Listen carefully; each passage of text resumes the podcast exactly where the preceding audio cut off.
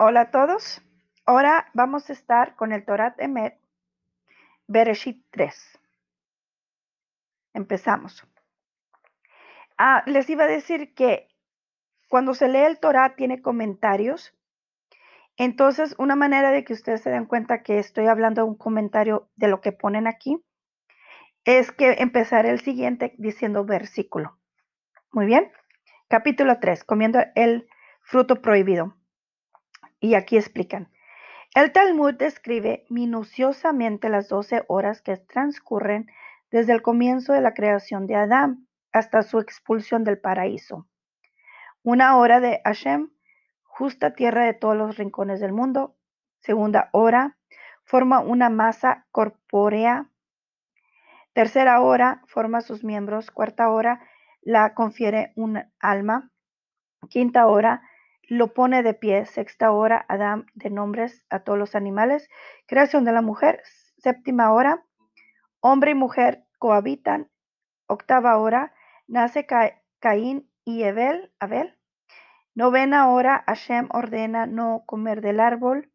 Décima hora, comen del fruto prohibido. Onceava hora, sentencia de expulsión. Y doceava hora, expulsión. Bueno, versículo 1. La serpiente era la más astuta de todos los animales silvestres que Hashem Elohim hizo y le dio a la mujer. Así que Elohim dijo que no coman de ninguno de los árboles del jardín. Del fruto de los árboles del jardín podemos comer, respondió la mujer. Versículo 3. Pero en cuanto al fruto del árbol que está en medio del jardín, dijo Elohim, no coman de él ni lo toquen, no sea que mueran este, explican aquí, el rigor de verdad no tenían prohibido tocar el árbol, sino tan solo comer de él. Ver Génesis 2, versículo 2, 17. Pero la mujer extendió la prohibición. Versículo 4 dijo la serpiente a la mujer, no, no, no morirán si comen del árbol. Versículo 5, Elohim sabe que el día que ustedes comen de él, se abrirán sus ojos y serán como Elohim. Y explican, creadores del mundo. Y sigue la víbora, conocedores del bien y del mal.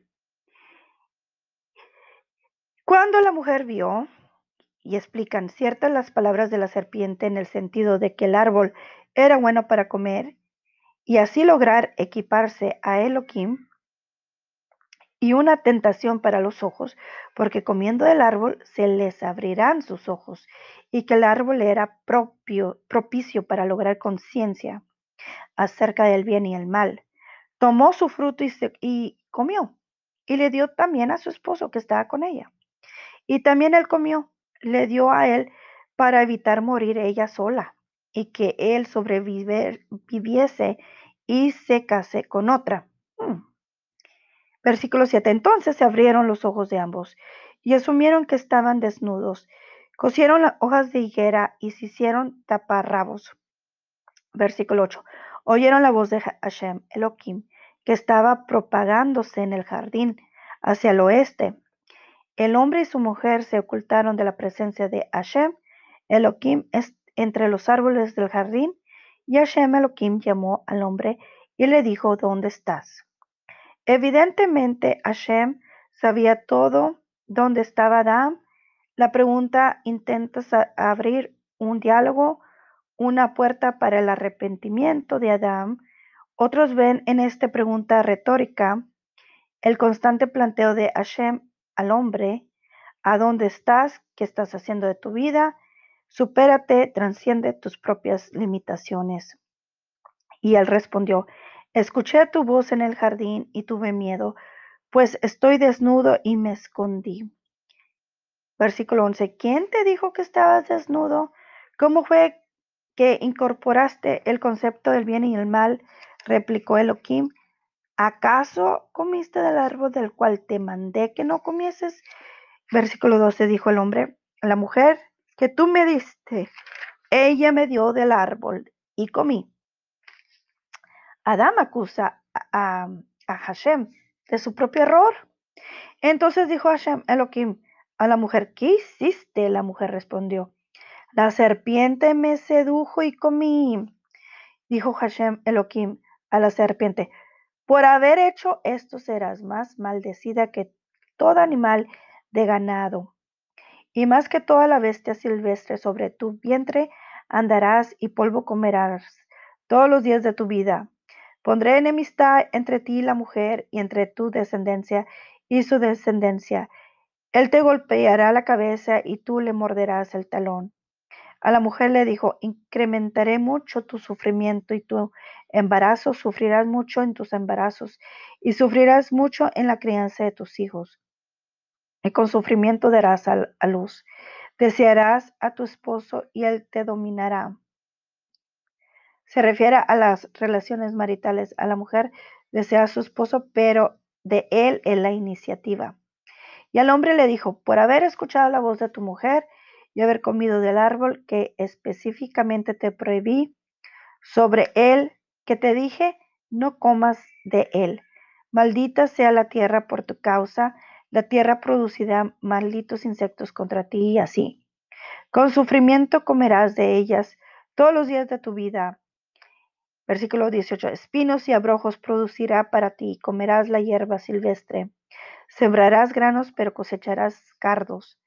Y 19, con el sudor de tu rostro comerás el pan hasta que vuelvas a la tierra de donde fuiste tomado, porque polvo eres y lo polvo te eh, volverás. Y explican, hasta ahora la tierra producía exquisiteces listas para comer, y a partir de ahora el hombre como del producto de su esfuerzo. Y retoma el relato de Génesis uh, versículo 2.20. El hombre llamó a su esposa con el nombre de Jabá, literalmente la que da vida, porque ella fue la madre de todo ser viviente. Él hizo a Hashem Elohim para el hombre y para su mujer túnicas de piel y los vistió. Y luego comentan, la prohibición de comer el fruto prohibido era de solo tres horas y después quedaba sin efecto. A fin de no humillarlo, Hashem se abstuvo de mencionar cuál era ese fruto prohibido. A partir del momento en que Adán come el fruto prohibido, el bien y el mal quedan perfectamente eh, diferenciados y así el libre albedrío, fundamento de la existencia contra todo lo sentido. La expulsión de, del Edén.